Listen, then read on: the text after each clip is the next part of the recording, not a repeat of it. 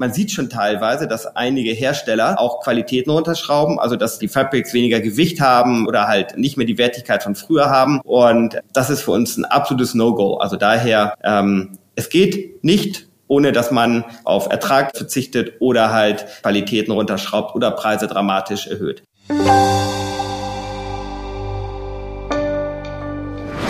Herzlich willkommen zum TV-Podcast. Steigende Rohstoffpreise, explodierende Logistikkosten und eine historisch hohe Inflationsrate. Von den Preissteigerungen sind aktuell alle betroffen, Unternehmen wie Verbraucherinnen und Verbraucher. Aus diesem Grund widmen wir uns in dieser Woche genau diesem Thema.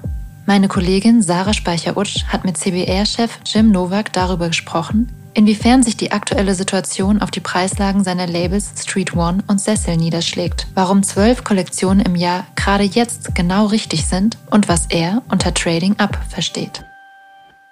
Herzlich willkommen zum TV Podcast. Mein Name ist Sarah Speicher-Utsch und ich freue mich auf meinen heutigen Gast, Jim Nowak, CEO der CBR Group. Herr Nowak, schön, dass Sie da sind und viele Grüße hier aus dem TV Podcast Studio in Frankfurt in Ihre Firmenzentrale von Street One und Cecil nach Kirchhorst in Niedersachsen. Hallo, Herr Nowak. Vielen Dank und ja, schöne Grüße zurück aus Niedersachsen. Schön, dass Sie zugeschaltet sind, Herr Nowak. Wir haben uns heute ja ein brisantes Thema vorgenommen, Preise. Diskussionen über Preiserhöhungen sind eines der Branchenthemen. Die Rohstoffpreise steigen, die Logistikkosten sind zum Teil explodiert. Die vier Wirtschaftsweisen rechnen vor allem natürlich aufgrund der Unwägbarkeiten im Zusammenhang mit dem Krieg in der Ukraine mit einer Inflation für dieses Jahr von mehr als sechs Prozent. Wie schlimm ist es aus Lieferantensicht denn gerade?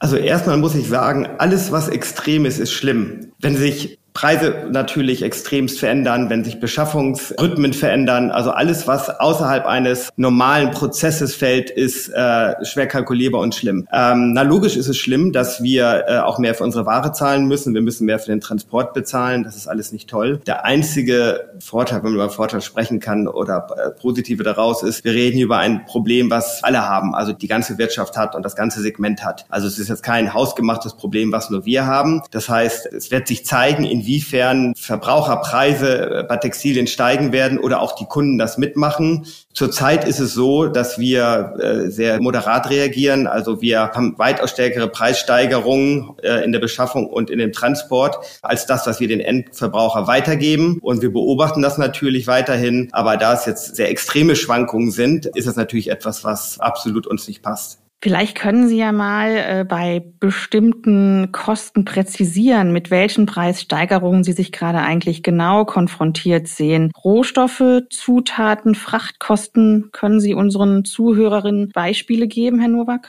Ja, also das sind fast Tageskurse, mit denen man sich da auseinandersetzen muss. Es sind definitiv Rohstoffpreise, es sind auch die Zutaten, Materialien, es ist äh, es sind Lohnkosten in diversen Ländern. Also eigentlich die komplett breite Front, die sich sichtbar verteuert. Darüber hinaus, neben den Preissteigerungen, kommt auch noch die Verfügbarkeit. Also es ist nicht so, dass es mit den Preissteigerungen schon reichen würde, sondern teilweise sind, sind Dinge noch nicht mal verfügbar, was noch dazu kommt. Also wir haben die breite Front und da einen Ausblick zu geben oder äh, eine Einschätzung ist unmöglich. Also es ist, wie gesagt, es sind fast Tageskurse oder Tagesprobleme, mit denen wir uns auseinandersetzen. Wie kann man denn in solch unsicheren Zeiten überhaupt planen und wie machen Sie das im Tagesgeschäft? Es sind für mich zwei große Überschriften. Das Allerwichtigste ist, dass man flexibel bleiben muss, also dass man relativ kurzfristig flexibel reagieren kann, weil es ging ja groß durch die Medien äh, das Problem in Shanghai. Es kann auch noch weitere chinesische Standorte natürlich betreffen. Zeigt natürlich, dass das von einem auf den anderen Tag zum totalen Ausfall äh, kommen kann. Und ich kann nur sagen, wir sind sehr, sehr, sehr froh, dass wir die zwölf Kollektionen haben, dass wir zwölfmal im Jahr eine äh, Produktionsentscheidung treffen und das relativ kurzfristig, weil damit kann man immer sich anhand der aktuellen Situation da längs schlängeln, sage ich mal, als wenn ich jetzt ein, zwei oder viermal im Jahr mit einem Jahr Vorlauf eine Order platzieren müsste. Dann könnte ich, glaube ich, nachts nicht schlafen, weil dann wissen Sie nicht, ob Sie überhaupt die Ware in dem Land verfügbar haben oder bekommen. Sie wissen nicht, nicht, auch wenn sie die Preise verhandelt haben, ob sie überhaupt zu dem Preis nachher die Ware bekommen werden, wenn sie sie bekommen werden, weil es gibt auch Beispiele, wo Lieferanten sagen, wir haben vielleicht mal einen Preis verhandelt, aber ich bekomme die Ware nicht, also kann ich den Auftrag nicht erfüllen oder die Ware kostet mich jetzt so viel mehr, ich kann den Preis nicht erfüllen. Oder was dazu kommt, noch ein weiterer Punkt, äh, es sind die Container oder die Frachtkapazitäten nicht vorhanden und on top kosten sie vielleicht das Doppelte oder Dreifache. Also all diese Dinge äh, passieren im täglichen Tagesgeschäft und daher kann ich nur sagen, wenn Sie das natürlich zwölfmal entscheiden und äh, mit einer großen Flexibilität, dass Sie auch noch die Länder verschieben können, also sprich, dass Sie Mustern unsere Showroom-Kollektionen auch produzieren, dass Sie das halt genauso verschieben können, ist ein Riesenvorteil und äh, ich glaube, das ist momentan bei uns etwas, was uns da zugutekommt. Das heißt, bei den zwölf Kollektionen bleiben Sie. Könnte man sich vorstellen, das sogar noch auszuweiten, noch schneller zu werden oder ist das keine Option? Nein, also ich glaube, am Ende sieht der Kunde, der Endkunde ja nicht, ob die 12, 24 oder wie viel Kollektionen auch immer haben. Und ich kenne ja jetzt unterschiedliche Konzepte und Arbeitsweisen. Man muss schon sagen, die zwölf Kollektionen sind schon für alle Beteiligten wirklich hart, weil es müssen zwölfmal Konzepte erstellt werden, es werden zwölfmal Kollektionen erstellt, durchkalkuliert, platziert. Also das ist schon ein krasser Rhythmus im Vergleich zu vielleicht zwei oder vier oder sechs Kollektionen. Also es ist definitiv ein viel höherer Komplexitäts- und Arbeitsaufwand. Und wir müssen immer eine Balance haben. Aus wir wollen eine tolle Kollektion haben, eine sehr hochwertige, eine stimmige Kollektion. Das ist das, was der Kunde sieht, mit tollen Qualitäten. Und wenn wir das ausweiten würden mit noch mehr Kollektionen, besteht natürlich die Gefahr, dass das an die, an die Qualität der Produkte nicht an die Rohstoff- oder an die Fabrikqualität, sondern einfach an das Design geht, an die Designqualität. Und das werden wir nicht tun. Also daher, ich glaube, die zwölf Kollektionen äh, ist etwas, was die äh, Firma schon seit den 80ern kann und macht. Und das werden wir nicht verändern. Wir werden nicht mehrere Kollektionen installieren. Wir werden uns aber auch nicht von Kollektionen trennen, weil wir merken halt, wie gesagt, egal was draußen die Situation ist, die sind flexibler und Flexibilität ist, glaube ich, wirklich in der jetzigen Zeit das aller, allerwichtigste. Auch für die Handelspartner. Wir haben ja selber eigenes Einzelhandelsgeschäft plus E-Com-Geschäft. Auch dort, also die Verantwortlichen, die die Planung durchführen, die die Bestandsforecasts machen, die sind natürlich froh, dass sie einen relativ kurzen Vorlauf haben, wenn sie Ware ordern und viel besser reagieren können, als wenn man jetzt schon ein Jahr durchgeordert hätte. Also daher auf voller Bandbreite von der Beschaffung bis hin zur Einsteuerung an die Point of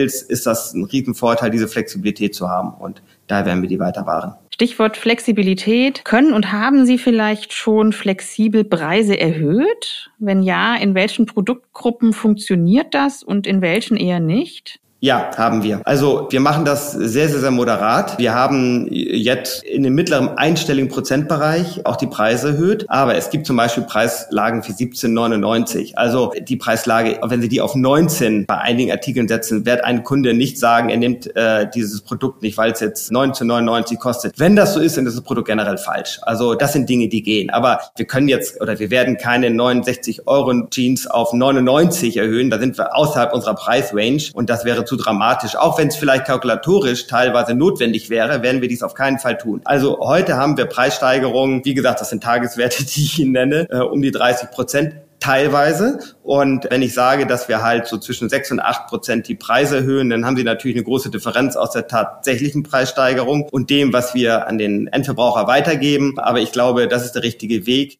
Und da wieder mit den zwölf Kollektionen. Wir machen leichte Adjustments. Wir sehen, es funktioniert oder es funktioniert nicht. Wenn es nicht funktioniert, verändern wir es wieder. Wenn es funktioniert, behalten wir es oder schauen uns das weiter an. Also das ist die Strategie, die wir heute, die wir heute fahren. Weil ich glaube, ich habe ja anfangs gesagt, alles, was extremst ist von der Beschaffung äh, oder was draußen in der Welt passiert, ist ein Problem für unser Geschäft. Genauso ist eine starke Preissteigerung extrem und wird dann nachgelagert, wenn der Kunde es vielleicht nicht annimmt, auch ein Problem sein. Also daher daher, wir sind gegen Extreme. Wir versuchen alles sehr, sehr moderat zu managen. Sie haben gerade die Jeans angesprochen und gesagt, Sie werden natürlich nicht den Preis einer Denim von 69 auf 99 Euro erhöhen. Wo liegt denn in Ihrem Mainstream-Segment denn so eine preisliche Schmerzgrenze bei Ihrer Kundschaft? Also Jeans ist ein gutes Beispiel. Äh, wo ich hier angefangen habe, waren damals die Kernpreislagen 49, 59 Euro bei Jeanshosen. Jeans ist für mich, ich sage es immer gerne, ist wie ein Piece of Art. Also es ist ein Kunstwerk. Also wenn Sie heute mal ein Replay sehen, der eine sehr starke Wasch- und Fabric-Kompetenz im Denim-Bereich hat, Diesel teilweise, dann sind das schon wirklich tolle Produkte, die die machen. Und auf der anderen Seite von unseren 49, 59, wo wir damals herkamen, da waren die Waschungen austauschbar. Also die waren austauschbar mit weitaus günstigeren vertikalen Konzepten Konzepten. Und das ist etwas, woran wir natürlich nicht glauben. Wenn sie austauschbar sind, haben sie ein Problem. Daher haben wir uns an das Premium-Segment orientiert. Wir sagen, eine Jeans muss so authentisch von den Zutaten und Waschung und von Fabric sein, dass sie es in einem Premium-Store theoretisch legen könnten und dass sie dort für den Endkunden nicht auffindbar ist. Das meine ich positiv nicht auffindbar.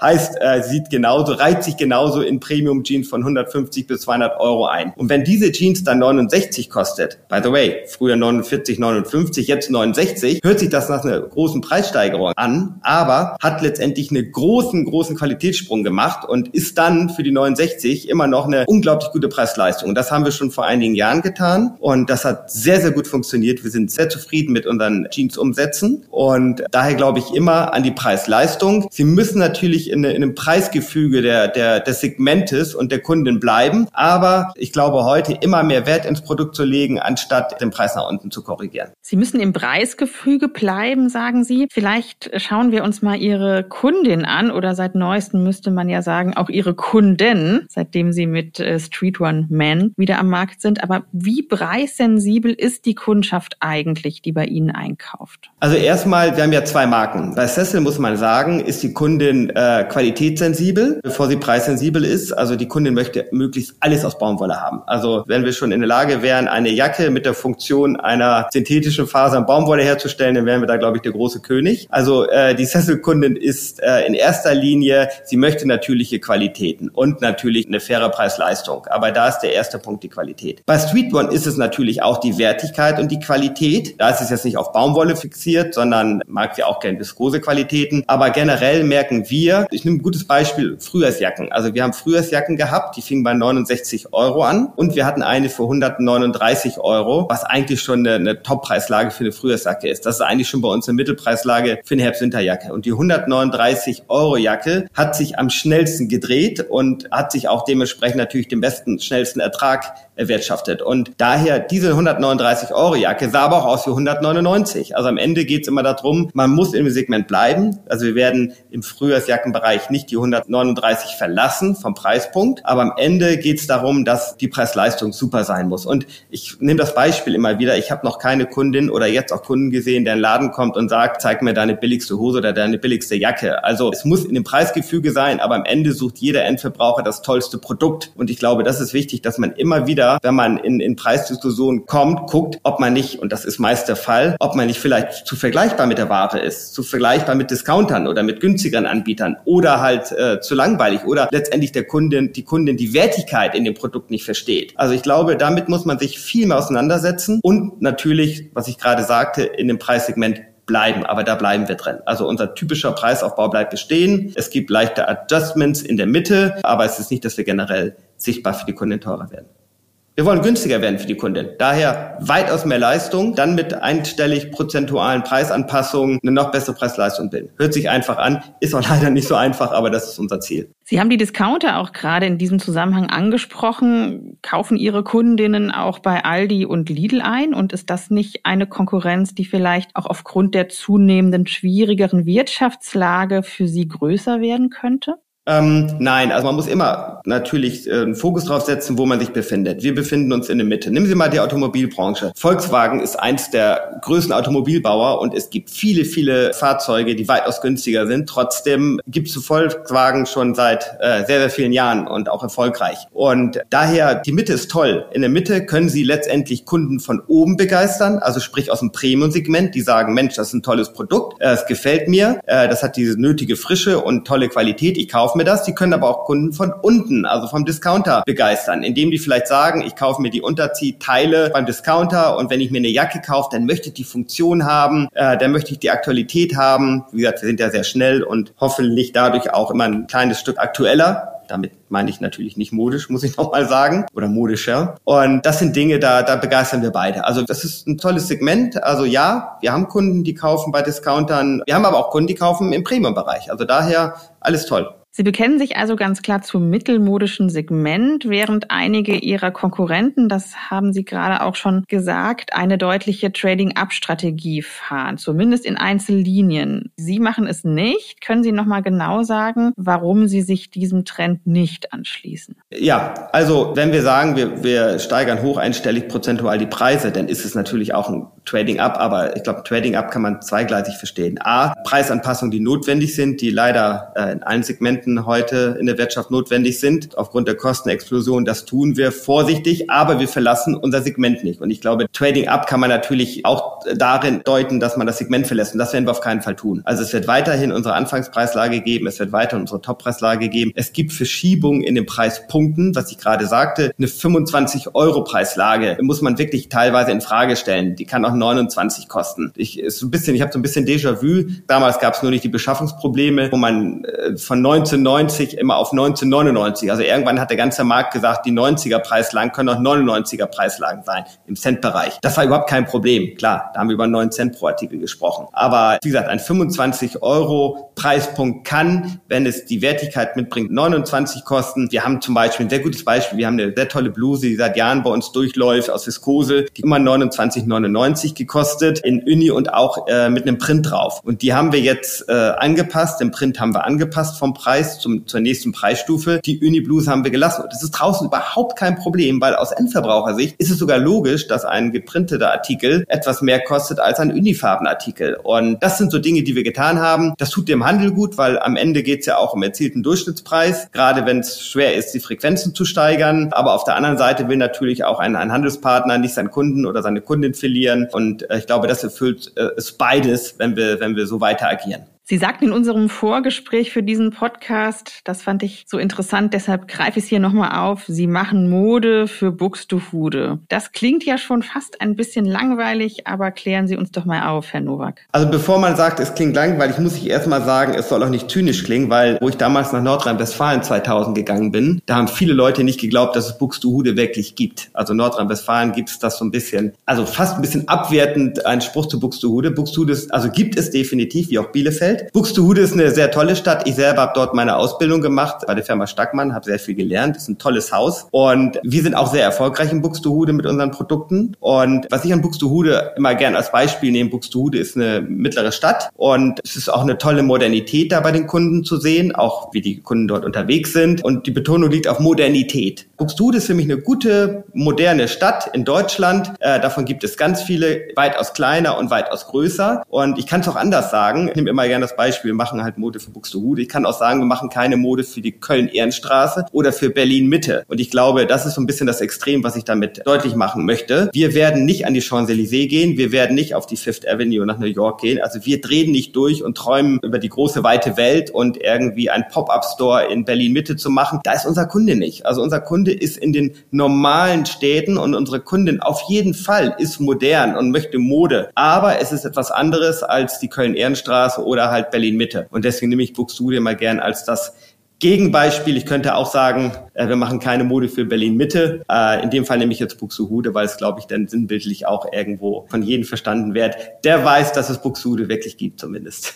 Ihr Ziel, Herr Nowak, ist ja, das haben Sie oft und eben auch nochmals betont, dass die Mode von Streetone und Cecil teurer aussehen soll, als sie ist.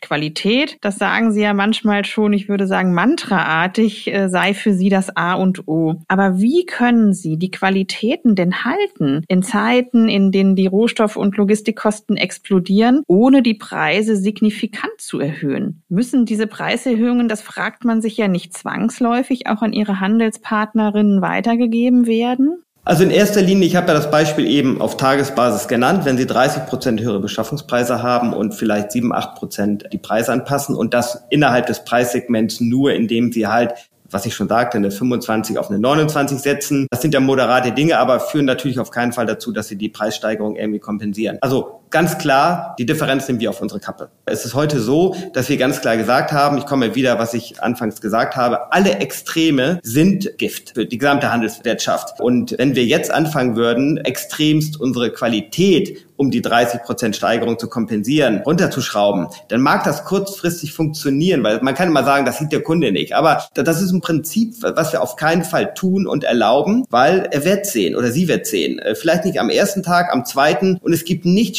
Schlimmeres, als irgendwann äh, nicht mehr die Preis-Leistung, die uns ja letztendlich auch groß gemacht hat, zu verlassen. Äh, das wird die Kundin abstrafen. Und wenn Sie einmal eine Kundin oder zwei, dreimal enttäuschen, die kriegen Sie nicht so schnell wieder. Und das wird viel teurer, sie wiederzubekommen, anstatt zu sagen, das ist jetzt eine Situation, wir wissen nicht, wie lange sie andauert, aber wir subventionieren das aus unserer eigenen Kasse, um sicherzugehen, dass wir das Extreme, was teilweise draußen auch passiert, man sieht schon teilweise, dass einige Hersteller auch Qualitäten runterschrauben, also dass die Fabrics weniger Gewicht haben oder halt nicht mehr die Wertigkeit von früher haben. Und das ist für uns ein absolutes No-Go. Also daher, ähm, es geht nicht ohne dass man auf Ertrag verzichtet oder halt Qualitäten runterschraubt oder Preise dramatisch erhöht starke Preiserhöhungen sind für uns definitiv ein Tabuthema. Sie nehmen die Differenz auf unsere Kappe, sagten Sie gerade, oder verzichten auf Erträge. Das sind natürlich äh, starke Worte. Jetzt ist Ihr Eigentümer, also der Eigentümer der CBR Group, der britische Finanzinvestor Alteri. Da fragt man sich, wie es sein kann, dass ein Finanzinvestor es einfach so hinnimmt, wenn Sie sagen, dann gehen die Preiserhöhungen in der Beschaffung eben auch zu Lasten unseres Profits. Ich denke, viele unserer ZuhörerInnen interessiert es, wie Sie das schaffen. Wie überzeugen Sie denn Ihren Eigentümer?